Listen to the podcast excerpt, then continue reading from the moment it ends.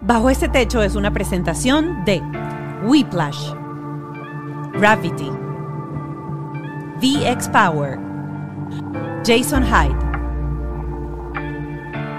Auto Stick, The Law Office of JAL.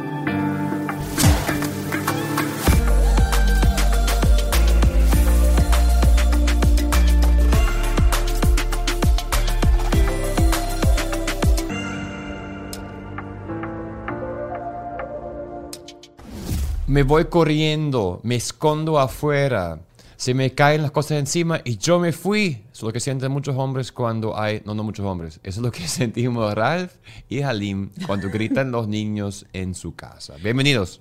Abajo este techo. Hoy vamos a estar conversando con Jalín eh, y, eh, que es coach motivacional, y también con Sally de Rogati, que es presentadora de televisión y mamá. Tienen dos hijos, uno de cuatro años y uno de dos.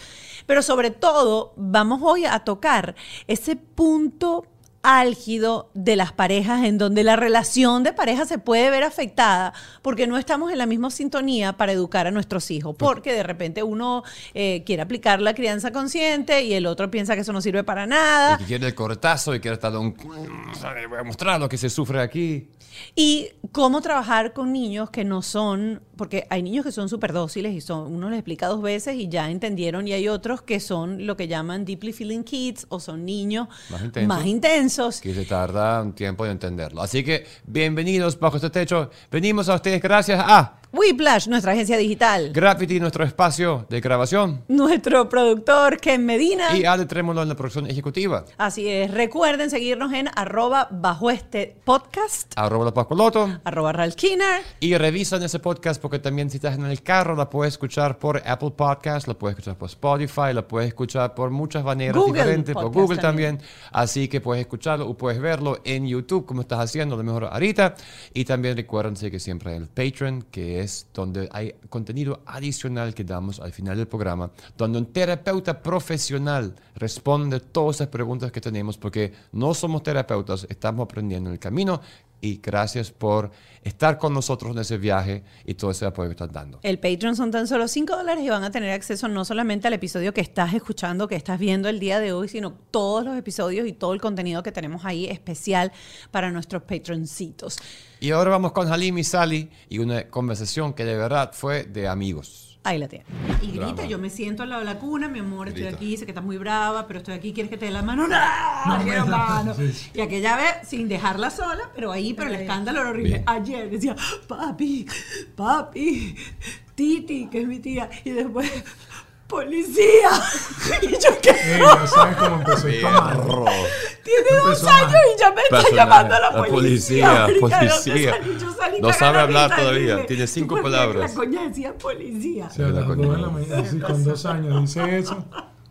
O sea, prepárate para esto. Mira, estamos ya, ya echando los cuentos que Clio está ya llamando a la policía para proteger a su mamá. No hemos empezado. Yo he empezado. Sí no sé tú, pero yo he empezado. Ah, pusieron aquí play Bueno, y estamos dándole. empezamos. Nosotros- Ya nosotros, empezamos Halim y yo estamos-.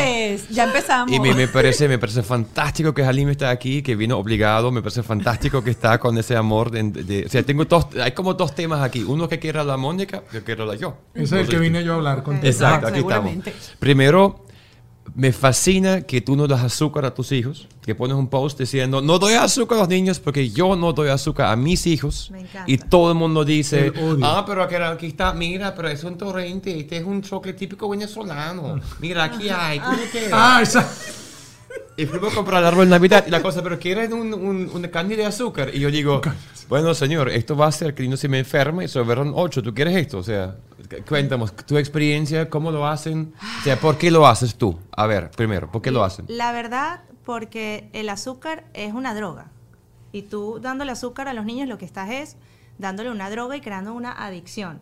Entonces, obviamente bajo el ejemplo de que mi esposo es adicto al azúcar, porque él es adicto al azúcar y se la quitó, hizo un trabajo un año sin azúcar completo. O sea, ha sido un proceso eh, para él ese tema del azúcar. Yo no quiero que mis hijos pasen por ese mismo proceso. Aparte que si tú te pones a investigar más allá, te das cuenta que el azúcar los altera, les altera el sueño, les altera el comportamiento, aparte les crea adicción, el comportamiento cambia, físicamente tampoco es ningún tipo de nutriente, no le estás dando nada nutritivo al nada. cuerpo, o sea, no genera absolutamente nada. Simplemente un gusto de unos segundos, porque después qué pasa, entonces es como Sí. que ni sabes si te lo comiste o no. Es, va, básicamente fue esa fue la decisión. Yo dije, no van a, a- a probar azúcar, pero obviamente... No van a probarlo porque para que si ni siquiera lo han probado ni la primera vez, ¿para qué le vamos a...? Sí, pero es difícil porque cuando yo empecé con esto, que obviamente cuando estábamos solos en la casa no pasaba nada, pero cuando el niño empieza a enfrentarse a, a ir al colegio, ir al fútbol, a enfrentarse con gente, entonces ahí es cuando empieza el tema. Sí. Una vez estábamos en el fútbol, yo me distraje un segundo y estaba una amiga muy querida, muy cercana, no la voy a echar a la calle aquí. Échale, échale. ya, lo- ya la echaste, ya la echaste bajo el autobús, ya sabemos. ella se va a acordar si está viendo esto. Estoy distraída y cuando volteo a mi hijo con un helado. Claro. Que jamás le había dado helado con dos, dos años, porque él empezó Y el fútbol a los 18 todavía. meses. Y yo ¡ah! entré en pánico y agarré el helado y se lo quité y yo se lo quité así y dije, no, no se lo arranques. O sea, ¿cómo le explico? O sea, fue Sí. todo un proceso, Un para botarlo y decirle no que no. casi. Y mi hijo, que es súper demandante y gritón, y ya ahorita está mejor, pero eso es otro tema. O sea, para mí eso fue como, o sea, ¿por qué la gente tiene que ser tan imbécil? Y ahí obviamente Pregunta. yo quedé como mala madre. O sea, yo, yo, qué mala eres, tu hijo pobrecito, se está perdiendo algo buenísimo en la vida y tú lo Te estás dije tu mamá o te dije tu amiga, porque tu mamá parece ser que también habla, o sea, no sé, no sé, no sé, pero fue la amiga que dijo eso. Sí, mi amiga. ¿Tu misma amiga? Sí. La que te viene ahorita. Ella, tú. Ella, tú tú. sabes que eres tú. Y no, lo del azúcar, es que lo del azúcar es un tema. Es un tema. Tenemos un Eh, doctor de azúcar porque yo estaba enfermo también- por años por el azúcar. Enfermo yo por, o sea, igual que tú, enfermo por años y yo no como nada de azúcar, pero yo voy al restaurante y yo no como nada que tiene dressing porque Los fíjate, dressing todos tienen. porque echan No comes arroz. soya tampoco, El porque la arroz, soya tiene soya azúcar. tiene azúcar, arroz, tú tienes como arroz chino y ellos dicen sushi, sushi japonés, le echan azúcar. Entonces si tú no investigas, y yo me enfermaba cada rato, pero ¿por qué comí yo? Comía azúcar, no, arroz, porque tiene azúcar. Tú estabas físicamente... Enfermo, Sí, sí, sí. enfermo. Sí. Entonces, mi hijo empezamos a los cuatro años a decir, mira, vamos a probártelo para no te hacer traumas. Entonces, mira, esto es, pruébalo un poquito. Entonces, ya tiene ocho y él va a la fiesta, se come un poquito la torta de cumpleaños para que no sea un trauma, no un poquitico, y ya no, y la retira. Y él mismo dice, no, esta está, no me hace falta. Bueno, yo al principio era tan así freak que yo le llevaba el cake a la torta. O sea, yo le llevaba la Vamos torta al de- cumpleaños. vamos, a tratar, vamos a tratar de re- Y- re- redefinir la palabra freak. Ok, bueno, era decir, muy como soy intensa, la mamá, era como muy intensa. tampoco, como soy la mamá tan preocupada, tan educada. Exacto. Porque hay diferencia. ¿Cómo me Porque ustedes mismos, no, porque ustedes mismos están dando ese Esa es la label de etiqueta que, es que esa es la etiqueta- etiqueta que la gente Que le así pone. nos soy ven, una- así Así nos nos ven. ven. Tú imagínate una mamá soy- que saca su bolsa Ziploc a la hora de la torta y dice, ay, no, no te preocupes, dame Claro. un platico que mi hijo se va a comer Claro, esta que yo se la traje mira, sin azúcar. Pero mira cómo está presentando el lío. Porque si tienes, Endulzada con dátiles. Pero fíjate, si tienes diabetes y alguien hace eso, tú dices es que ya lo- está bien. Entonces, tienen que, verdad. tienen que todos ustedes re- redefinir cómo están definiéndose a sí mismos, porque me está pasando que estoy viendo a las mujeres con la crianza respetuosa. Y siempre lo dicen así. Yo estoy haciendo crianza respetuosa. Porque todo el mundo te cae encima y todo el mundo porque- te dice que los claro, niños son, pero- unos, pero son cambia la- unos monstruos por claro, culpa pero de tú que estás los esperando, tú estás así. esperando que la otra gente cambie primero. Cambia tú. Empieza a decir, mire, yo hago una crianza respetuosa porque son unos locos ustedes. No unos locos que están haciendo de azúcar todos los me encanta, me encanta eso. Pero mira, tiene, eh, tiene cuatro años. ¿Y cómo le estás empezando tú como a explicar todo ese proceso? Porque lo más importante es crearle la conciencia a ellos de que ellos sepan discernir. Mi hijo va al automercado, por ejemplo, y él me entrega los paquetes, ya ahorita los lee, pero era más chiquito, y me pregunta, ¿tiene azúcar? Me preguntaba. Entonces fue un proceso. ¿Qué hicieron ustedes o qué están haciendo ustedes? Porque están en la edad precisa de sembrar sí. la semilla para que él sepa autogerenciarse y cuando le ofrezcan algo, decir, disculpe, ¿tiene azúcar eso o no tiene azúcar? Y si tiene azúcar, saber que de repente lo puede probar porque tampoco quieres que se convierta algo en Prohibido. pecado, prohibido, porque entonces Peor. apenas te des la vuelta. No, y hacemos un día, una vez compramos un lollipop así de este tamaño y date, te vas a enfermar, te vas a sentir mal, date. Exacto. Ajá. Y se enfermó, se me sintió mal. creo que esa parte, nunca. esa parte la puedes contar tú. Bueno, nosotros, nuestro hijo se enferma. Él, él cuando come, eh, yo ya le he dado a probar obviamente cosas porque me, ha- me ha tocado. O sea, me ha tocado que vamos a una fiesta y había donas y, y él no me puede comer una. Yo, ok, vamos a probarla. Me ha, pro- me ha tocado que pruebe el tres leche o los mini dulces. Yo, pruébalo. Esto, y yo siempre uso este argumento. Yo le digo, estoy segura porque ya yo conozco su gusto. A él le gusta las cosas con chocolate. De hecho, yo compraba chocolate sin azúcar y También, era ¿no? lo que le daba y a él le encantaba. Y ya yo sé sus gustos. Yo, yo sé que esto no te va a gustar, pero pruébalo. O sea, estamos abiertos a que lo pruebes. Entonces él ya sabe, mami, eso no me va a gustar, o de repente, este sí me va a gustar. Y entonces el, otro día probó un Mickey Way. Se lo metió en la boca, lo probó y me dijo, uy, no, mami, este no me gusta, y lo botó. Él ya sabe que cuando se excede, o sea, de repente él fuimos a Disney y se, compramos un helado y lo compartimos entre los tres, un mordisco cada uno, un mordisco cada uno y ya. Le digo, ya sí, mami, ya, porque si no me va a doler el estómago. Porque ha pasado que ha ido al baño y hace el pupusito verde. Claro. Y es porque le afecta el, el Claro. tema del chocolate. Y lo azúcar. resaltamos bastante. Sí, yo sí no tengo problema. Yo le resalto, obviamente. te va a doler la barriga, te va a salir pupú verde. Entonces el niño está en ese espacio, le molesta, le incomoda, se asusta. Claro, le da dolor de barriga porque al final también tiene lactosa. Y esa es otra bomba Claro. de la que más allá que sea adictiva, está en muchas cosas y es así, le genera dolor de estómago. Claro. Y además viene el reto más grande, viene el hermano al que no podemos controlar de la misma manera porque no tiene el espacio controlado. Es un ¿Cómo es eso? desastre. con Porque claro, el- cuando claro. eres hijo único, controlas Todo. sus alrededores. Pero ya el otro, ya tiene amigos que ya quieren el Oreo, que él quiere Oreo, pero nunca lo había probado, quiere Oreo. Sí. Entonces el chiquito ve al otro comiendo eso, ya, ya le falta nada para empezar a... A mí me pasó lo mismo. Ya va, O sea, ¿cómo mi es la hija cosa? tiene dos años. Ajá.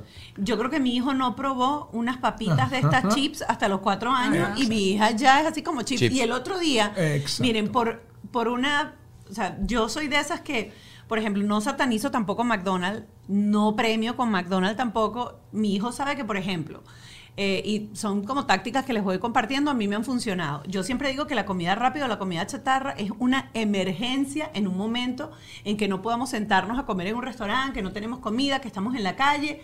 Puede ser una emergencia, una solución.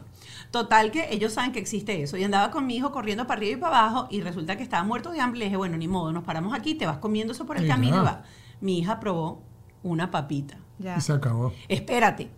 Hace una semana pasamos por una M de McDonald's Sí, y no, empezó, mamá, papita, papita, Papita, tengo eso- hambre. eso Y no yo, se llama ¿Qué es esto? Ya va. ¡Qué mi, monstruo! Mi bebé pasó Sí. exactamente igual. Al grande solo le gustan las papitas. No le gustan ni la hamburguesa, ni los, lo- ni los Ajá. nuggets, no le gustan. Por ahora. Ajá. Solo le gustan las papitas. Por ahora. Probó el chiquito las papitas, ey, no solo que dice que lo señala, o sea, ve una bolsa o ve algo, el otro día cerca de la casa hay un camino y había una caja de, Mm. de eso tirado en el piso.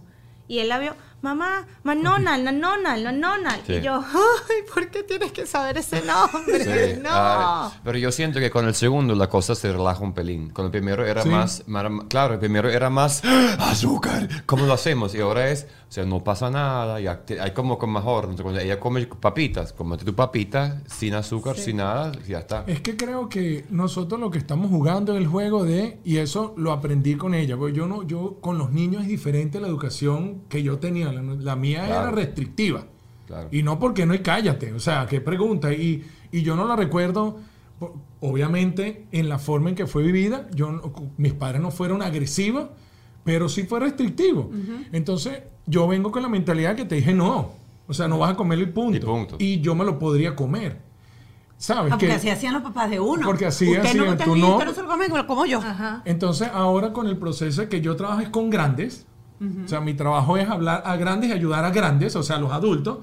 Entonces pasan cosas como hablas del azúcar.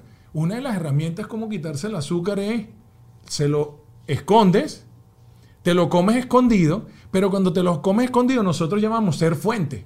Cuando tú quieres que tu hijo haga algo que tú no eres capaz de hacer, no importa lo que le decimos, hay una empatía que hablamos nosotros que es la conexión que existe entre lo que decimos versus lo que realmente nos estamos diciendo y ellos son los tipos más brillantes del mundo para entender eso. Sí. Y eso me, o sea, yo lo hago con grandes, pero y este es el reto que quiero presentar a todos los padres. Los grandes lo entendemos, pero cuando nos toca con los niños se nos olvida que son niños, por más brillantes que sean. Entonces, yo llego, vamos a comernos el helado escondido, pues yo amo el, el- amo el dulce.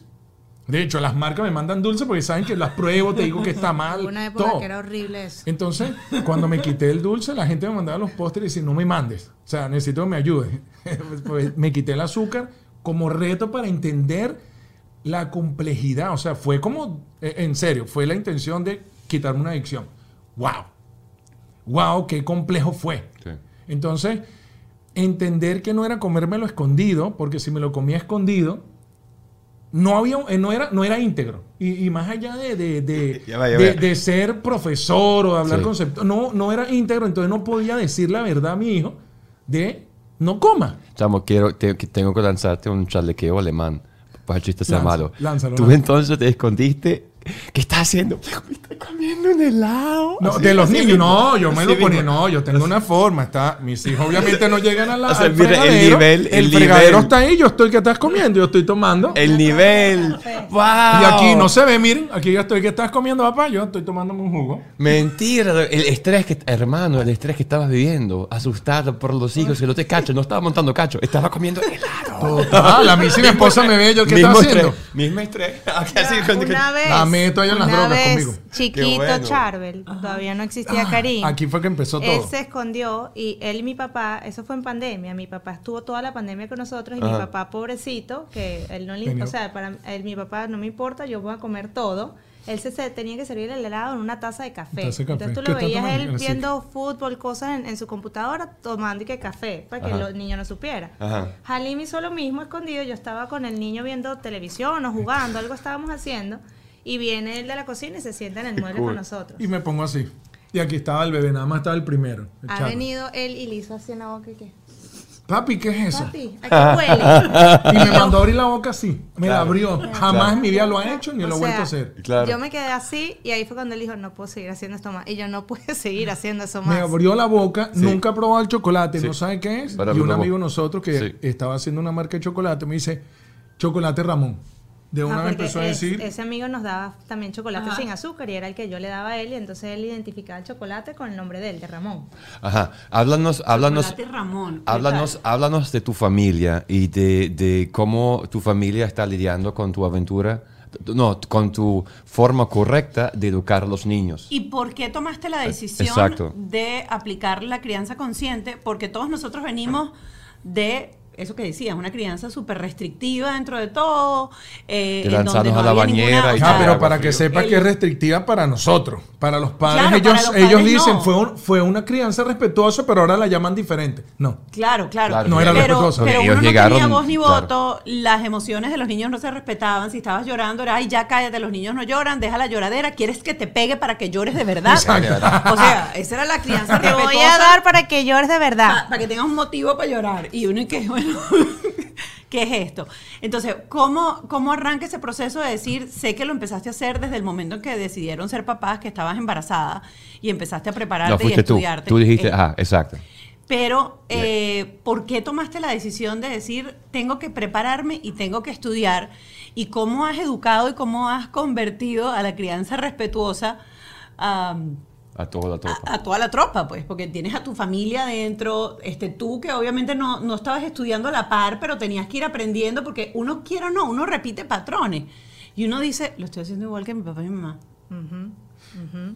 y, y la verdad, eh, yo quería buscar la forma de hacer algo, algo diferente para tener una relación diferente también con ellos. Pues. O sea, yo obviamente no quería eh, repetir lo que yo veía en historias, no solamente por, por lo que yo haya vivido con mi mamá y mi papá, que de verdad fue una crianza vamos a decir que en, en- un- fue un mix, porque yo también tenía a veces mucha voz y voto en lo que en lo que yo quería hacer o cómo me quería vestir, o sea, en esa parte mi mamá siempre fue muy abierta en dejarme explorar, pero obviamente había momentos como que lo dije yo y punto y, y no había discusión. Sí. Entonces yo quería buscar la, la forma de hacer algo en, en la que el niño formara parte de, de- toda una experiencia y no, no tener la razón y ya. Y fue algo como que se fue dando, porque justamente embarazada todavía no estaba de moda como está ahorita la crianza respetuosa, que tú abrías Instagram y, y salían mil cosas.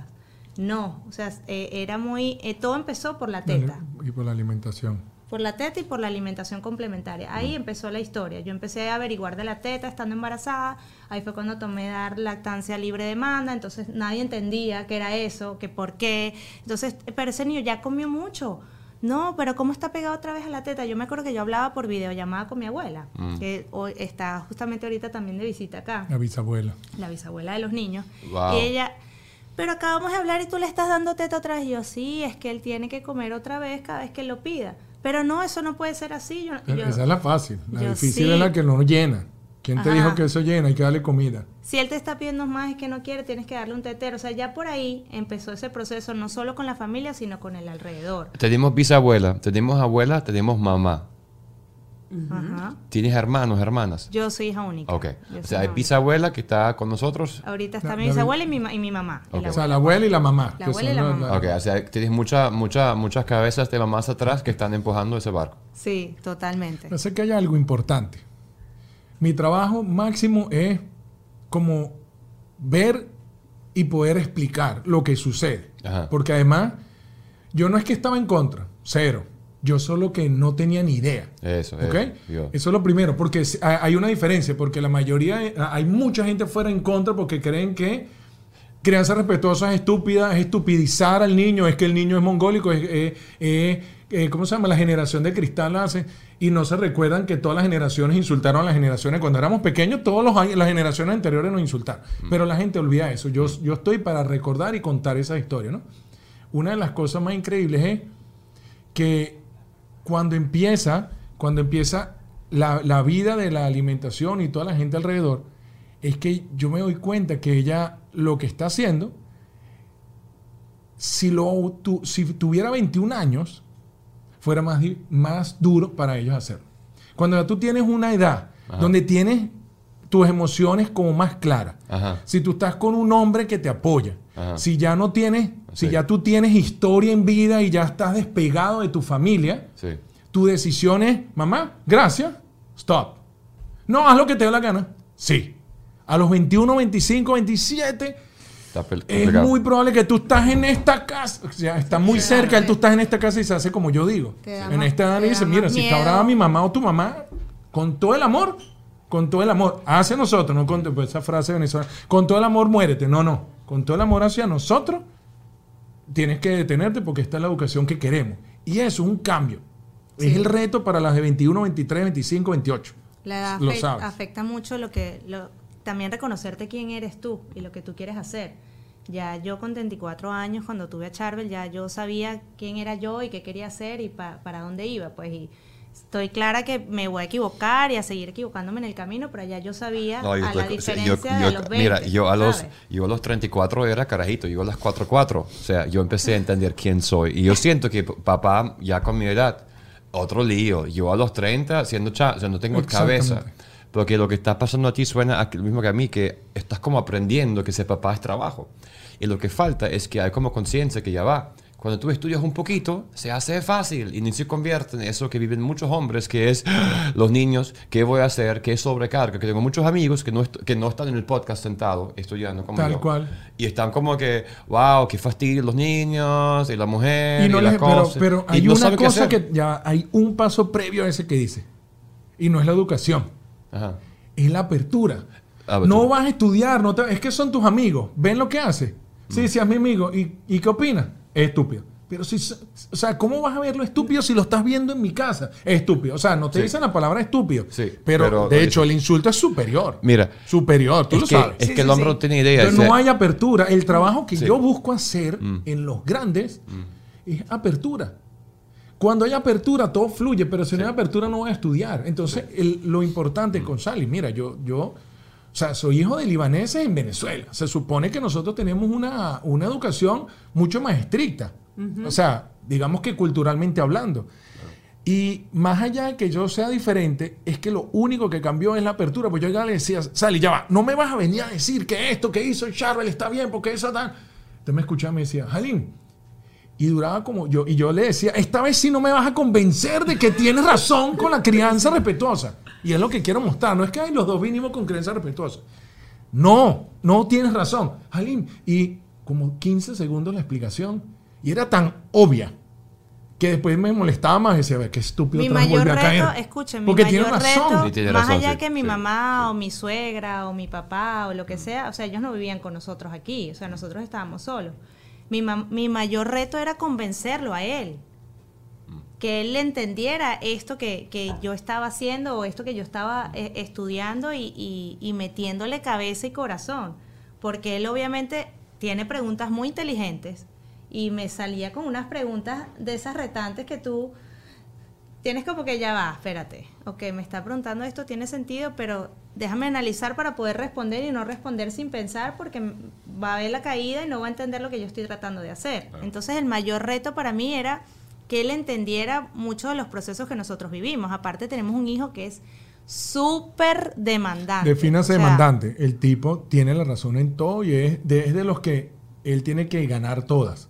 Entonces, si yo le meto la cabeza como le metí a la esposa, es imposible. O sea, me gritan mañana, me gritan mediodía, me gritan la tarde, me gritan la noche, quiere esto, todo hay que dárselo, todo hay que dárselo. O sea, está bien, no hay un momento en que él tiene que detenerse y entender que existe una estructura. O sea, que existe una, no estoy hablando de disciplina, estoy hablando de que existe una autoridad, de alguna forma. O sea, yo no le puedo agarrar, ah, es que no hay autoridad, paz por la boca a mi, mamá. O sea, existen límites. Y ella Mira, ahorita que tocaste ese cuento, yo sé que hubo un momento así álgido, que fue así como que el grito y todo, que saliste de tu casa y todo. ¿Por qué se dio esa situación? Ajá, y, fue, y fue, sanadora. completo para, para entender y si hay alguien que está pasando por lo mismo, pues aproveche este ejemplo para crecer y para dar un paso más. Mira, las historias, lo más importante de las historias es que no, yo siempre digo, yo no puedo escuchar a un animal lover que me cuente historia como ama un animal, porque yo no era animal lover. Yo no era gay friendly, yo odiaba a los gays, yo era homofóbico. Ahí tengo amigos. Ya va, él casi termina conmigo y me deja. Esto no tiene nada que ver con los niños, pero, casi me deja.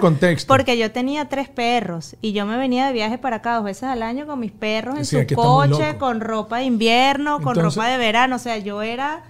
Animal. Entonces, mira lo que voy. ¿Qué, ¿Qué, pasa? A mí me gusta que yo puedo hablarle a la gente que dice que es eh, homofóbica yo le puedo hablar a anti-animal lovers o anti-animales. Yo le puedo hablar a gente que no creen que crianza respetuosa porque yo no fui así. Yo entiendo cómo se siente, cómo se habla, cómo se piensa y por eso mi trabajo es procesarlo y es lo que yo trabajo. Entonces, me sucedió que yo siempre tenía miedo de que yo pudiera ser agresivo con mi hijo de que tenía que pegarle a juro para que se portara bien. O sea, te estoy diciendo que no lo haga, no lo haga. Si llega y lo hace en contra, el toque. Porque, nosotros fuimos criados por el toque.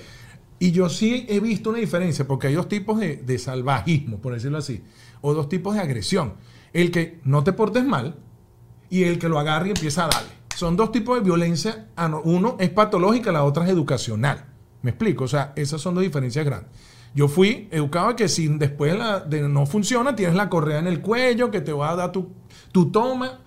Y yo decía, pero ¿cómo voy a hacer? Pues tú vas contra nuestra relación y va contra lo que yo quiero en paz. Pero cuando estoy molesto, lo natural es querer darle.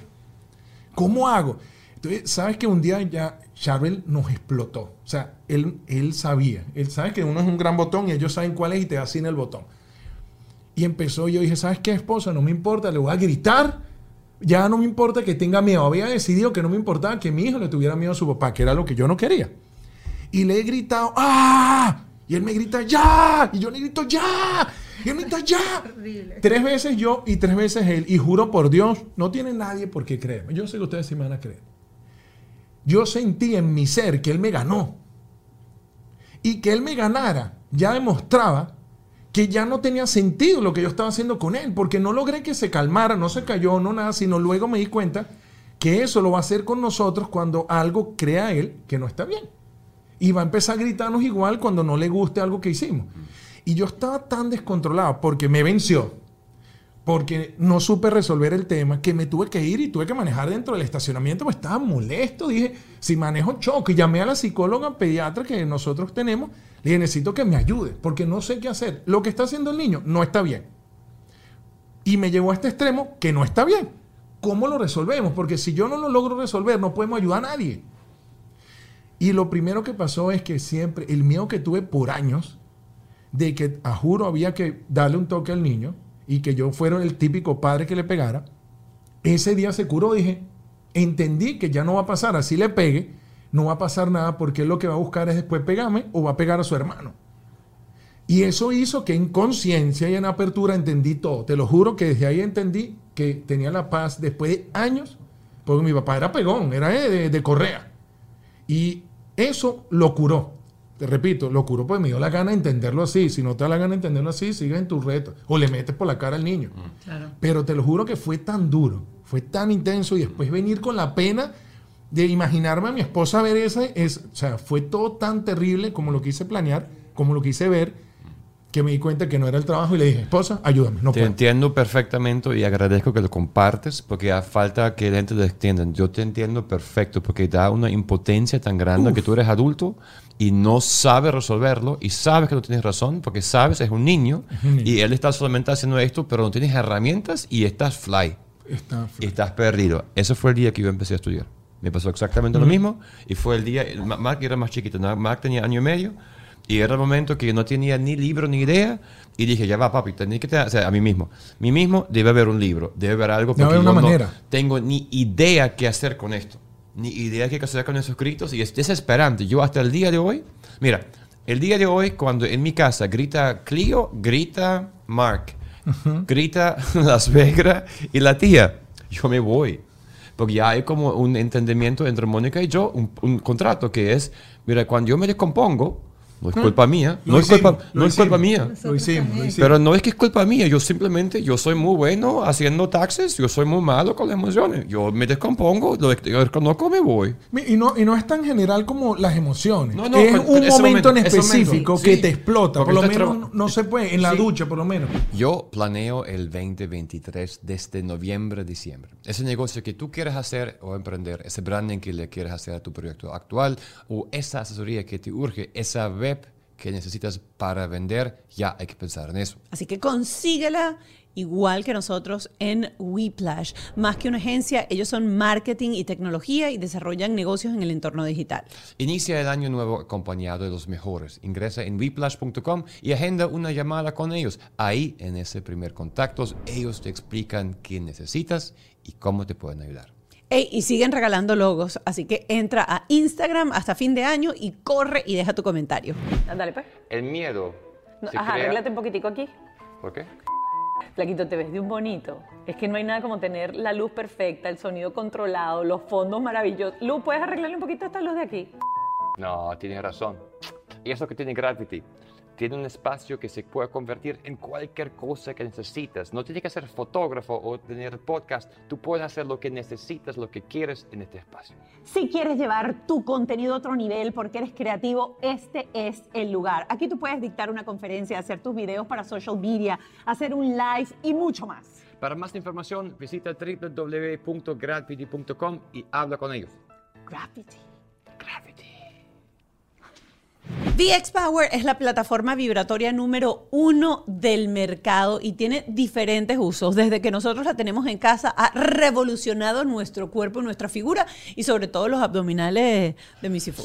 Y no lo quiero mostrar, pero es verdad. Y hasta estamos... Que lo muestre, que lo- Y hasta estamos muestra la tuya. Y Hasta la suegra lo estoy montando y a la tía, porque si ponen los pies encima y ayuda a la circulación, porque ellos tienen problemas de la rodilla y la circulación. Así que, si tienes algo con eso que quiere aumentar la vitalidad, tonificar la piel o ayudar a la persona a eliminar el estrés, revisa la plataforma de VX Power. Esa plataforma es buenísima, cabe en cualquier lado, la puedes tener. Y lo más importante, si haces ejercicio, que puedes hacer más de 250 posiciones sobre la máquina, vas a hacer en 10 minutos lo que hicieras en una hora completa en el gimnasio. Así que ya lo sabes, tienes el código eh, QR en pantalla, escanealo, vas a ir directo a la página y aprovecha las ofertas y los combos que tienen en VX Power. Ser inmigrante no es fácil, viene año nuevo, vienen muchos cambios y todos conocemos lamentablemente personas que están en ese limbo, limbo que no saben exactamente qué va a pasar con los papeles, los limbos de que ya va, cuál es mi estatus, porque se tarda tanto, qué puedo trabajar, qué no puedo trabajar mientras tanto, qué debo hacer. Si los niños pueden estudiar en el colegio o no pueden estudiar en el O si colegio. deben estudiar en el colegio, porque si no tú vas preso, porque, o sea, es una montaña. Es una montaña. Y si estás ahorita emocionado porque eres venezolano y quieres aplicar a todas estas visas eh, de asilo humanitario que están brindando, pues tienes que tener asesoría de alguien que sepa bien, bien, bien. Y en su cafecito migratorio, todas las mañanas, de lunes a viernes a las 8 de la mañana, Juan Antonio Lozada, el abogado de The Law Office of Jail, da información súper valiosa de qué necesitas, qué no necesitas, cómo ser un, eh, un sponsor, qué necesitas el sponsor, si corres riesgo ser sponsor. Y voy a agregar algo muy importante. tú necesitas saber de las leyes, porque el abogado te va a ayudar, pero si tú no entiendes, tú haces errores, porque no entendiste que no puedes aplicar por esto o por lo otro, y nadie se va a enterar. Tú tienes que aprender. Es la única forma de hacer una transición exitosa. The Law Office of Gel. Síguelos. No se puede, en la ducha por lo menos. Ellos juegan, mi cerebro solo está pendiente que ellos se caigan y se partan la boca. No importa el motivo, yo nunca me he caído, yo nunca he visto a nadie cayendo, pero me preocupa y ella es y los niños casi patinando. Yo digo, esposa, vamos a hacer algo. No aguanto esto, no aguanto. Encárgate tú, por favor, bañalos tú, porque es, de es como tener, como tener eh, ¿cómo se llama? El miedo a, las alturas. como tener vértigo. O sea, no, lo, no quiero. Entonces, no, anoche estaba sentado, ella, ella estaba sentada anoche así en el, en el, en el, los dientes en el zinc. Y yo solamente pánico que se va a caber la cabeza contra la vaina y se va a morir solo en la cabeza. Así mismo. Ahora, y eso es un regalote, eso que acabamos de hacer. Comparte con las personas mm. tu reto y pide el apoyo. Eso es lo que siempre le digo a todo el mundo. Tú no tienes que ser perfecto. Tú solamente tienes que saber, está bien, lo que eres bueno, pero en este caso, lo que te reta mucho. Esposa, por favor, necesito un apoyo. Y no, sentir, la pena, porque como explico yo a Mónica que yo estoy compuesto? O sea, se va a sentir mal Mónica si ahora la dejo solo con todo el peo. Y ella está feliz en el teléfono, se parece, fantástico. Ella está en la casa y todo el mundo grita y ella es feliz. Y yo no entendí que a ella le gusta. A ella le encanta, le encanta el lío y la vaina y la tiradera.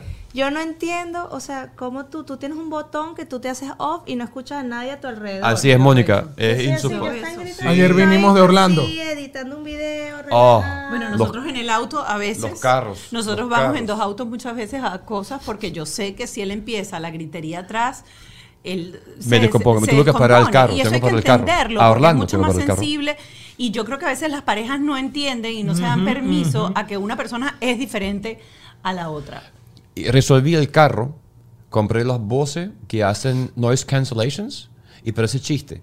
Pero estos me salvaron muchas noches. ¿Sabes la relación? En el carro, yo pongo la relación? Sí, pongo eso en la noche o cuando están muy fastidiosos, pongo esto y hace noise cancellations y no escuchas los gritos. Y él no escucha nada. Los gritos no los soporto. Los gritos me vuelven locos. Yo, yo averigüé con eso ADHD. Y estuve haciendo un análisis porque salía y decía, dígame en pandemia. Ella estaba trabajando y no le dio decir, bueno, yo voy a trabajar en la, en la Lo que pasa es que yo ahí, yo ahí, debo confesar que me comporté muy egoísta porque yo hacía muchas conferencias por Zoom, pero no me daba cuenta y a mí me gustaba trabajar en la barra de la cocina. Mm. Y yo ponía y ahí mis, hacía mis reuniones ahí en la barra, en el medio, o sea, la cocina está en el medio de la sala. Ahí vivíamos en un apartamento, y un piso. un apartamento, un solo nivel y dos habitaciones y él se encerraba en una habitación con... Con el niño que grita oh, por cuatro horas y yo queriendo trabajar, entonces yo con un niño que me grita que quiere salir, yo agarrándolo por el cuello. Mamá, no, mamá no, está ocupada. Y yo dos, tres horas en ese Zoom, o sea, de verdad, por Y después me decía, Jalín, bueno, trabaja. Entonces ella salía, yo me quedaba en el cuarto trabajando, voy a alejarme del micrófono. Mamá, agua, mamá, mamá, mamá, mamá, y yo así. Sí. Y yo salía, esposo, te está pidiendo agua el niño. Pero tú no puedes trabajar tranquilo. Yo le doy el agua. no puedo trabajar tranquilo. Yo dándole el agua al niño, temblando así. No entiendo por qué no le agua al mi niño. El error que hice yo en la pandemia fue cuando terminó la pandemia, otra vez empecé. Yo tengo un like a rent office. O sea, fue a la oficina y hago más en una hora en la oficina solo que en dos años en mi casa. Claro, es insoportable. Pero, ella, yo después, mi, mi y esto, ¿por qué estamos contando esto? Todo tiene un motivo. Y se lo cuento a las personas, pues yo trabajo con mujeres. La verdad es que la mujer mm. tiene apertura, por eso hablo de la palabra apertura. Los hombres tienen muy poca apertura. No solo por ello, sino porque la sociedad dice que un hombre que pide ayuda es débil. Y las mujeres dicen no. Entonces, hasta que yo le hago el ejercicio de imaginarse ellas casadas con un hombre que ellos definen débil y todos han votado a sus hombres mentalmente por ser débiles. Entonces, los hombres tenemos el peso y la arrogancia de ser mm. eh, ¿cómo se llama? de, No, de, no, contar. pedir ayuda, no contar. Entonces, eh, el tema es que eh, te estaba diciendo algo de eso ya. De llegar a un acuerdo. Ah, de llegar a un acuerdo, de, los dos. De llegar al acuerdo, de decirle, eh, no sé cómo resolver esto. Y, estamos teniendo muchos retos y yo, porque decía, Jalín, pero es que no entiendo porque tú no puedes trabajar, yo te estoy dando tiempo, que estás para allá y tienes dos horas y no has hecho nada. Tengo dos horas y no he hecho nada. O sea, ¿qué clase de ser humano en dos horas puede crear? Porque de alguna forma el trabajo mío es creativo. ¿Es, es, en mi casa? ¿Es en mi casa? Es tu casa, entonces ella tiene los cinco niños gritándole y tú la ves ella así y yo antes las insultaba. Y, ella así. subiendo videos. Ah, y no crean cuidado, no, No, estoy insultando están viendo, que están y están viendo. Instagram, están viendo Instagram. No, no, voy a, voy abajo, quítale Sí. eso. Vamos, Eh. están trabajando, vamos a decir que están trabajando. Están ahí y están concentradas. Entonces yo digo, no puede ser. Entonces digo, yo tengo que estar dañado, a juro. Y una amiga, que, que una cliente que yo la apoyé, ha tenido retos personales, me dice, Alim, lo que tú me cuentas parece, ¿por qué no te haces este examen de ADHD? Y le dije a Sally cuando hacer el examen, porfa, puedes leerte el examen de ADHD. Pero léelo como si fuera yo, porque es tan simple como unas preguntas que tú dices, si yo fuera Mónica, ¿Cómo es examen? ¿Cómo es eso? busca ADHD test. O sea, attention deficit span. ADHD Yeah. test. Okay. Busca el test. Y te hacen 10 preguntas, del 1 al 10 lo que sale. Yo salí en las 10 preguntas, de 9, quedé casi todas en la última, donde yo, una de las cosas que me... Y cuando entendí en ese segundo que tenía ADHD, nuestra relación cambió enormemente y tuvimos Ya el va, segundo ya niño. va, ya va. Eso está aparte. Ya, te voy a contar esto. Pero tú, eso es, es attention deficit Ajá. disorder. Pero en mi desorden es, y esto lo he sacado para, le he sacado valor. Yo donde estoy, yo estoy viendo todo lo que está pasando, no puedo evitar, es mi naturaleza saber todo lo que está pasando alrededor. Claro, Entonces claro. yo, Sí. yo soy ingeniero petrolero, en vía y todo, estudio, todo era científico. Y ahorita nadie sabe eso, lo mío es puro mentoring y coaching y desarrollo de personas. Pero yo veo a alguien y no puedo, o sea, yo veo a alguien en la calle y le escribo o le entrego un papel, espero que lo, si yo siento que está pasando por algo, lo leo todo, es analítico. Mi cerebro analiza todo y no puedo evitarlo. Te está- ya- Y yo o sea, te estoy hablando para que tú escuches. Y ella me está escuchando con más atención que tú porque está como, oh my God, pobrecito mi esposo. Estoy seguro que No, pasa no, algo ella, ella está, yo soy igualito. O sea, yo te puedo dar un análisis de lo que pasó con, con Ajá. Douglas el fin de semana. O sea, yo, o sea, yo veo a la gente y tengo, un- o sea, y llamo escáner, yo te escaneo hace cuánto Tal cual. Entonces, ¿qué pasa? Eso para bien, eres Para- una para persona bien, que sacas para valor. bien. Pero cuando estás en una casa, en el carro, ella estaba en el carro viniendo a Orlando. Sí. Y yo manejando así en, en un tráfico, o sea, no en tráfico, en la I4, que es terrible. Y estaba este gritando, el otro gritando, mamá, mamá, compota, dale. Yo le daba compota, le daba la broma y yo, esposa. Y ella, ya que estoy trabajando. Desesperante, Pero, desesperante. coño, tiene desesperante. 25 minutos los niños gritando. Dije, ¿sabes qué? Yo en mi rabia, todo esto pasa en mi cuerpo solo y seguramente a los hombres de otro le pasa. ¿Sabes qué? No le voy a hablar, me voy a quedar callado yo y cuando ellos exploten de gritar, vamos a ver si va con... No, ya va. Y yo no puedo. O sea, él no ha terminado la frase. Pues porque y tengo que atenderlo. Sí, es así, es así. Y no es que, cuidado, dije la palabra inadecuada, que yo los tengo que atender porque ya no, no, no estamos hablando de que en- logra abstraerse. ¿Cómo lo hacen? Que no sé, cuando me concentro, me concentro. Eso es de mamá. O sea, Claro. no sé Eso es de mamá, no, eso, no eso es de mamá, porque está en la casa y Clio pintando. O sea, yo, yo estoy haciendo que cuando Clio anda con la pintura de manos, yo me río por dentro. Porque ayer ella empezó, Clio empezó con la pintura y Mónica y él está haciendo pintando juntos. Y yo decía, chéverísimo. Porque a Mónica le, choca que sucio. todas las casas, todas nuestras paredes están pintados. A mí no me molesta eso. Adelante, hija. Disfruta. Y él tiene los dedos sucios, así que él también pintó y todo. Azul, azul, azul por todas partes. Miren, volviendo a, la bien. crianza respetuosa, esto ha estado muy interesante, esta conversación. Eh, una de las cosas dentro de la crianza respetuosa es dejar que los niños tomen decisiones. Y tú has Mm. dicho que eh, Charbel es un niño súper fuerte, con un carácter muy decidido. Está muy decidido. Eh, y que, por ejemplo, cosas tan sencillas como la hora del baño se convierte en un drama porque el niño decide, no me quiero bañar, pues. Esa Y empieza la fue pataleta. Esa época fue horrible. Era, lo que pasa es que creo que todo empeoró cuando llegó el hermano. No sé si a ustedes les pasó con, con su hijo, pero cuando llegó el hermanito fue como un proceso muy, muy feo, pues, porque obviamente pasó de ser hijo único por casi tres años a compartir a su mamá, que estaba acostumbrado. único o sea, que él, él está todo el día montado encima de mí. O sea, llega del colegio donde él está siempre está montado y él es de los mami no sé qué y mami estás bien y mami quiero que estés feliz. O sea, él está como cuidándome siempre y siempre quiere que yo lo esté cuidando. Esa época del baño fue cuando estaba el bebé chiquito y yo, oye, con la cesárea, el tema era un tema para meterlo a bañar y entonces no se quería bañar ni con el papá ni con la abuela, era conmigo y después agarró que no se quería bañar porque yo no lo podía bañar, entonces no se quería bañar. Y decirle, papi, vamos, que es hora de bañar. No, y eran unos gritos, una histeria, se tiraba al piso, un show todos los días para bañarse. Un día estamos en el colegio y yo le pregunto a la profesora que es- en, en este colegio las profesoras pasan a los grados con los niños. O sea, no cambia de profesora, sino a los cuatro. Entonces, en los dos y en los tres él estuvo con la misma teacher. Y un día le pregunto yo a ella, le digo, mira, ¿cómo él se comporta aquí? No, él aquí es un, o sea, ellos lo aman en el colegio, en el colegio no hacen nada de eso. Le digo, oye, es que me está pasando que él no quiere, o sea, no, no, yo le pido que haga algo y no, y no lo quiere hacer. Y me dice, analiza el carácter de él y, dale opciones. Cuando me monté en el carro, yo dije, claro, opciones. Eso es lo que tengo, tengo que hacer, darle opciones para que él sienta que él está decidiendo y no soy yo la que está decidiendo por él. Entonces empecé a cambiar el- la forma No, de comunicar. eso. Y- resolvió la mitad de los- nuestros problemas. en la noche cuando llega el momento de bañarse, yo, papi, ¿dónde te quieres bañar? ¿En la bañera con los juguetes o en la regadera? ¿Qué prefieres? Y él, no mami, yo quiero en la bañera. Y yo, bueno, buenísimo, ¿qué juguetes te vas a llevar? Ya. Ya, listo. y lo extrapolamos a Listo. tantas cosas. La- el colegio, El no se quería poner el uniforme, Uf. se quería ir al colegio en pijama. Era un rollo todas las mañanas con él porque yo me quedaba dormida un rato más por el bebé porque me paraba mucho a dar teta. Claro, pasamos un año a llevarlo nosotros los dos, pues tenemos la oportunidad por nuestros trabajos tal de llevarlo los dos. Y cuando me tocó llevarlo solo, que solamente era, era el demonio hasta la puerta, en lo que la puerta cerraba, Ya.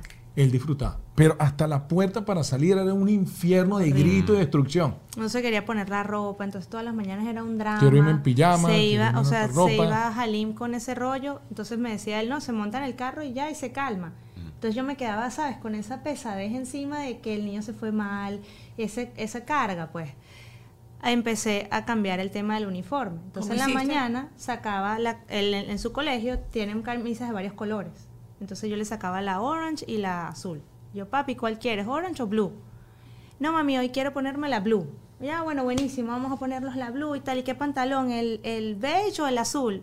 No, mami, el azul. Entonces ya, listo. Ajá, Corolario, O sea, importante opciones, como, como, como encargado de que esto, cuando lo escuchen, vean las cosas adicionales que pasan. Es el resultado de hacerlo. ¿Cuándo pasa en un día? No. No. Ya Ah, va. sí, eso es otra cosa. Porque la gente cree, Sí. yo lo hice, ya le puse, Sí, entonces. no, no, no Ah. pasa así. Es el cambio, ellos son brillantes. Es la naturaleza como el agua, va a buscar el camino. Ya como vio que por ahí no peleó, va a buscar otra. Iba a buscar otra, iba a buscar otra, iba a buscar otra, iba a buscar otra. Buscaba y, razón y para tú pelear. tienes que ir avanzando. Eso fue lo Epa, yo no, yo no estoy hablando como experto en el conocimiento. Todo esto fue la llevada práctica de lo que yo le decía a esposa. O sea, hice eso. Y el tipo entonces me sacó que quería irse descalzo. ¿qué le digo? ¿Quieres ir descalzo o quieres? Hasta que llegó un punto, Jalín, no lo pelees. Entonces dije, ¿sabes qué? Empiezan, es que hay más explicación sobre eso y ese es el tema que los hombres sufren mucho y los que no creen en la crianza respetuosa creen que es un botón, como el del golpe. ¡Pah! Cállate y ya. ¿Entiendes? Y eh, la verdad es, sal Jalín con los zapatos y las medias y de repente se lo pones allá. Y es lo que no le gustaba salir con el zapato descalzo y se lo ponía en la puerta. A veces se lo llevaba al carro y a veces, una vez creo que lo llevé, sabes que no más, te llevo con tu pijama. Pero esa, esa creación sucede por todas las enseñanzas que me ha dado Sally Y que, de ¿sabes qué hago con yo? posibilidades. ¿Sabes qué hago mucho? Este ejercicio a mí me ha funcionado muchísimo y yo he tratado de explicarlo a muchas personas de mi alrededor y hay personas que no lo entienden. Pero es algo como tan sencillo como este ejemplo. Él se quiere lavar las manos y te dice, mami, me quiero lavar las manos, pero me quiero lavar las manos en el, en el Fregadero. fregadero. Digo, papi, pero lávatelas en el baño, ¿por qué te la vas a lavar en el fregadero? No, es que yo me la quiero lavar aquí como mamá, naturalmente, como cualquier ser humano, no, es en el, la- en el lavamano y ya anda al baño a lavarte las manos y punto, porque sí, y empieza un reto y una pelea, porque él quiere una cosa y tú quieres otra y empiezas a dar instrucción. En ese momento, antes de que empiece la pelea, cuando él te diga quiero el fregadero y tú, porque es lógico que para quién el fregadero si está el baño, párate, detente un segundo, y yo, yo me detengo y pienso, ok, ¿en qué me afecta a mí que él en este momento se lave la mano en el fregadero? Eso. Porque Me lo va a volver a hacer 10 veces. ¿Me afecta en algo? ¿Va a dañar algo? ¿Está estorbándome en el paso? No, entonces, ¿qué importa que se lave la mano aquí? O sea, que se pare y se lave la mano aquí. Porque te voy a contar yo el pensamiento de los que no creemos en el pasado, yo digo los que creemos, y eso lo converso con ella porque ella apoya a mujeres así, le digo, es que yo creo que si lo haces hoy, entonces lo vas a hacer todas las veces. Entonces, sí, hay cosas que las hace con una sola repetición es suficiente, pero realmente no. O sea, hoy, si está en una fase intransigente como nosotros cuando no nos sentimos bien, lávale la mano donde te No lo pasa- pidió. no pasa y le Claro, dio pero si flow. nosotros mismos a veces nos lavamos la mano en el fregadero. A veces no vamos al baño y nos lavamos manos veces. en el fregadero de la cocina. Entonces, flojera. ¿cuál es el problema?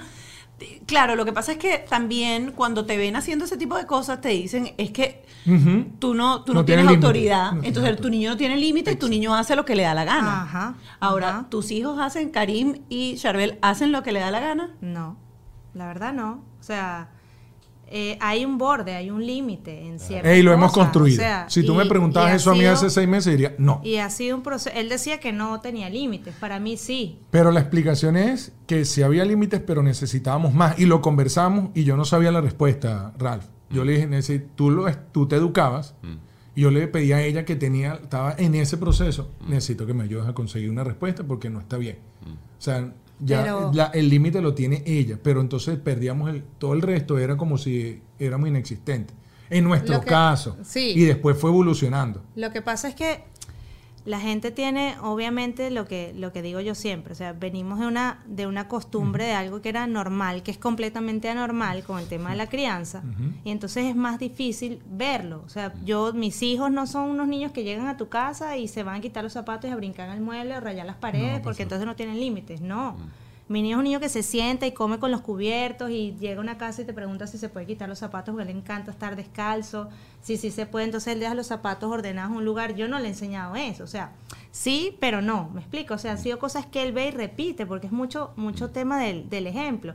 Pero yo he visto otros niños que están en otro tipo de crianza y si se montan en los muebles, le pegan a otros niños, o sea, el nivel de agresividad o de euforia se maneja totalmente diferente, o sea, son niños que, que se comportan diferentes Es o cierto. se comportan con miedo.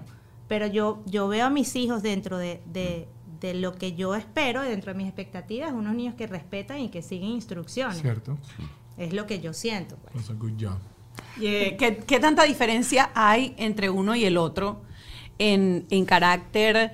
Este, siento que Charbel ha sido como más retador en todo sentido que, que Karim, pero también me soplaron por ahí eh, que Karim rompió tus esquemas de la lactancia materna y todo, y que eso para ti fue así como que, ¿qué? ¿Cómo es eso? Yo, bueno, con la lactancia con Karim yo entré en depresión. Horrible. O sea, él se, yo, porque yo obviamente como estudié también el tema de la lactancia y apoyaba a mamás con esto, a mí cuando me venía una amiga, que tengo varias que intentaron dar pecho y no lo lograron, no, es que él me rechaza la teta y no sé qué, entonces yo, bueno, entonces ya, no le des, dale fórmula y ya. Yo no me voy a poner a pelear contigo, somos amigas de toda la vida por eso. Y yo le decía a Rico, es que no, es imposible que un niño rechace la teta, eso no pasa. Me pasó. Pa. Y dije, sí se puede. O sea, sí puede pasar. Y puede ser que a ellas le estaba pasando eso y como a mí no me pasó, pues yo di teta dos años, el otro amaba, si es por él todavía estuviera tomando teta, porque él es así. Dije, sí, sí puede pasar. Yo entré en depresión. Yo decía, no puede ser que primero yo juzgué tanto a las demás, a las que pasaron por eso, y que este niño a los 10 meses verdaderamente me hacía así que no. Y cuando venía el tetero sí quería agarrar el tetero y me volvía a empujar la teta y yo decía, no puede ser. Y a partir de ahí, a medida que fue avanzando él en su carácter, y lo, lo veníamos hablando ayer, Si no logramos Son- determinar, son diferentes, pero no logramos determinar cómo explicarlo, porque los dos son decididos. Pero uno es como más whiny, creo yo, es como más quejón, más el estilo. "Ah, o sea", El otro es tal y ¡boom! O sea, el- a, lo- a los nueve meses daba unos jab y unos upper que no entendí. O sea, y no de aprendió. golpear. ¿El chiquito el Sí, el Chiquito, el chiquito. Pero no, no- su intención es golpear para golpearte, sino que es muy de. "Ah", y ¡pum! por la cara y todavía no duele, pero, pero el tipo es muy contundente. O sea, él Y no tienen- anda, es tienen ya- independiente completamente. ¿Y tienen ya alguna estrategia con eso? Porque me imagino que entonces le da golpe de repente a Charbel y empieza aquella cosa cuando empieza que esto es mío, esto es tuyo, Ya, que este agarra lo otro. ¿Cómo hacen para con el, con el pequeño, con el de dos años, como para Una- explicarle? una ¿Y has aprendido algo que el- puedas el- compartir con sí, nosotros? Primero, una cosa que nosotros, que yo que tengo hermanos, le dije a Sally, tenía mucho miedo que, de que los hermanos, pues tienen muchas experiencias en la familia, que los hermanos no se hablan. Y, y en la experiencia mía, o sea, ella lo conoce a los dos y nosotros somos, o sea, no importa lo que pase, no importa las opiniones, no importa lo que sea, o sea, existimos para el otro, o sea, contra somos unos todo hermanos unidos, pues. contra todo. Eh, le dije, tranquila, que nosotros nos podemos asegurar que existe amor de hermano. Y eso incluye golpe. O sea, no es que le van a, vamos a hacer que se golpeen, sino ella no sabe, pero incluye golpe.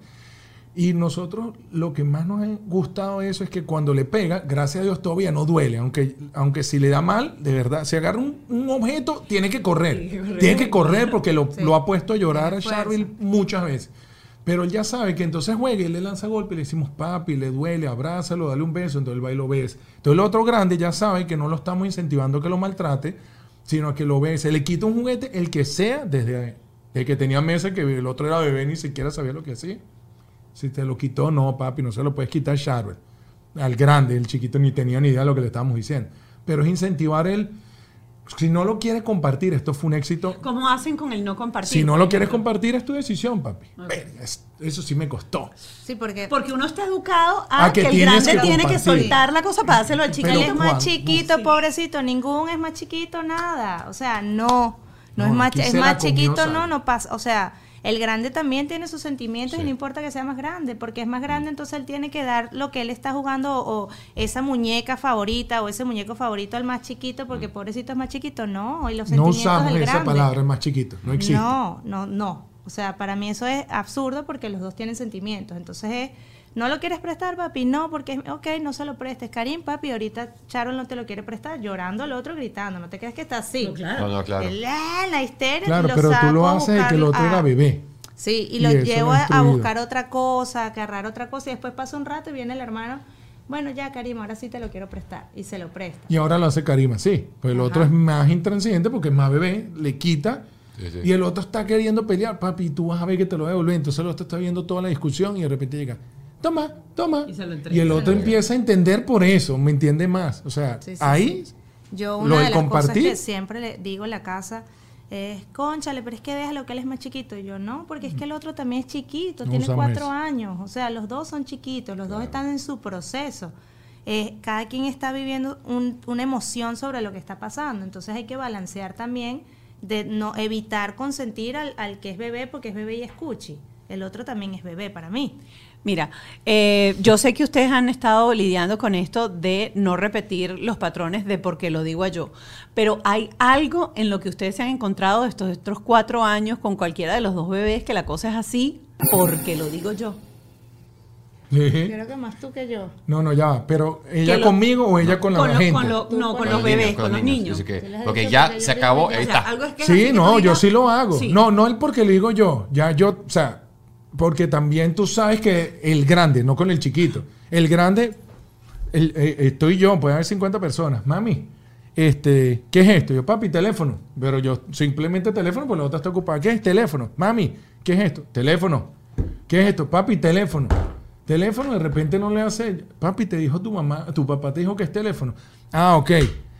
Mami, ¿qué es esto? Papi, ya te dije, no te voy a volver a decir qué es. Ya, ya tú sabes, no te voy a volver a decir. En el ejemplo ese, hay cosas como que quiere romper algo, tirar algo, botar algo. Lo que sí ha pasado es que, como yo le explico mucho, de repente me ha pasado saliendo del karate, él siempre se quiere ir a jugar a casa de un amiguito que está con él en el karate. Y coya, hay días que sí se puede, y la mamá sí, vale, yo me lo llevo, o sea, es mi amiga y se lo llevo un rato. Y hay otras veces que ella tiene cosas que hacer o yo tengo cosas que hacer y, o me da pena el niño todo el día metido ahí, todos los martes igual, quiere ir a casa del amigo, a mí me da vergüenza.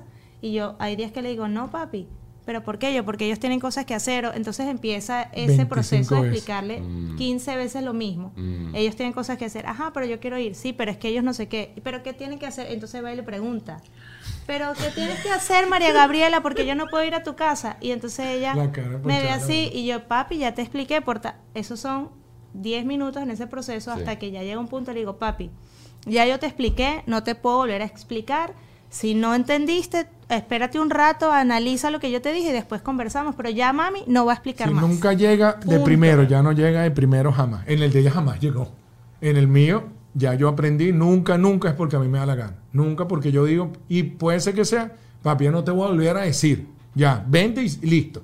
Pero no, esa frase nos las quitamos de la boca nosotros. Sí fuera la frase. Bueno, em, van a ver en pantalla los Instagram de ellos para que los sigan.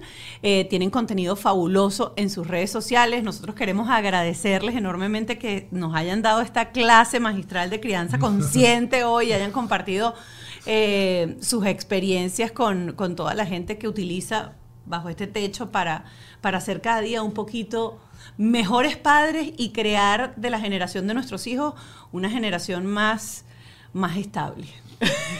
Gracias por utilizar tus plataformas, las de ustedes y tu espacio para hacerle llegar a, a, tantas personas que esto van a hacer, de verdad, esto es hacer el mundo en unos años un mundo mejor y más seguro. Amén, amén, amén. Gracias por el tiempo y gracias por estar también que tú viniste, que, que siempre faltan los hombres, porque para los hombres esta cosa es complicado, es complicado, no hay tiempo, estamos trabajando y es importantísimo que los hombres escuchan que no están solos y que somos diferentes Totalmente. a las mujeres. Así es. Hasta aquí llegó este episodio de Bajo este Techo. Recuerden que nos vamos a ver ahorita en un minutito. Si saltan de plataforma, se pueden ir al Patreon y ahí vamos a estar conversando con una terapeuta hoy, hablando de algunas cositas que salieron aquí junto a una persona calificada para que nos guíe, para que nos deje estrategias y para poder aplicar cada vez mejor esto que es un reto para todos los padres, que es la crianza respetuosa o la crianza consciente. Bajo este Techo fue una presentación de...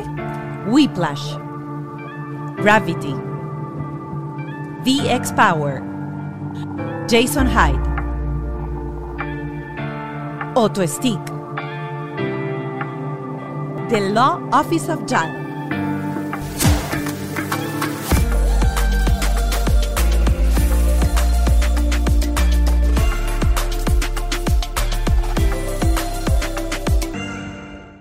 ¿Estás listo para convertir tus mejores ideas en un negocio en línea exitoso? Te presentamos Shopify. Tal vez no lo sabías, pero nuestro podcast More Than Mamis es un negocio y lo empezamos por supuesto para desahogarnos y hablar sobre la maternidad, no para convertirnos en expertas de ventas y del e-commerce. Así que sí, necesitábamos ayuda para vender nuestro merch y poner en marcha nuestra tienda. ¿Y cómo suena con Shopify? Llegó otra venta. Shopify es la plataforma de comercio que está revolucionando millones de negocios en todo el mundo. Ya seas un emprendedor desde tu casa o desde donde sea, Shopify es la única herramienta que necesitas para iniciar, administrar y hacer crecer tu negocio sin dificultades. Con Shopify puedo gestionar pedidos, envíos y pagos desde cualquier lugar, brindándote toda la información y estadísticas de tus ventas al detalle. Regístrate para un periodo de prueba con tan solo un dólar al mes en shopify.com barra sonoro, todo en minúsculas. Ve a shopify.com barra sonoro para llevar tu negocio al siguiente nivel. Shopify.com barra sonoro. ¿Estás listo para convertir tus mejores ideas en un negocio en línea exitoso? Te presentamos Shopify. Tal vez no lo sabías, pero nuestro podcast More Than Mamis es un negocio y lo empezamos por supuesto para desahogarnos y hablar sobre la maternidad, no para convertirnos en expertas de ventas y del e-commerce. Así que sí, necesitábamos ayuda para vender nuestro merch y poner en marcha nuestra tienda. ¿Y cómo suena con Shopify? Llegó otra venta. Shopify es la plataforma de comercio que está revolucionando millones de negocios en todo el mundo. Ya seas un emprendedor desde tu casa o desde donde sea, Shopify es la única herramienta que necesitas para iniciar, administrar y hacer crecer tu negocio sin dificultades. Con Shopify puedo gestionar pedidos, envíos y pagos desde cualquier lugar, brindándote toda la información y estadísticas de tus ventas al detalle. Regístrate para un periodo de prueba con tan solo un dólar al mes en shopify.com barra sonoro, todo en minúsculas Ve a shopify.com barra sonoro para llevar tu negocio al siguiente nivel. Shopify.com barra sonoro.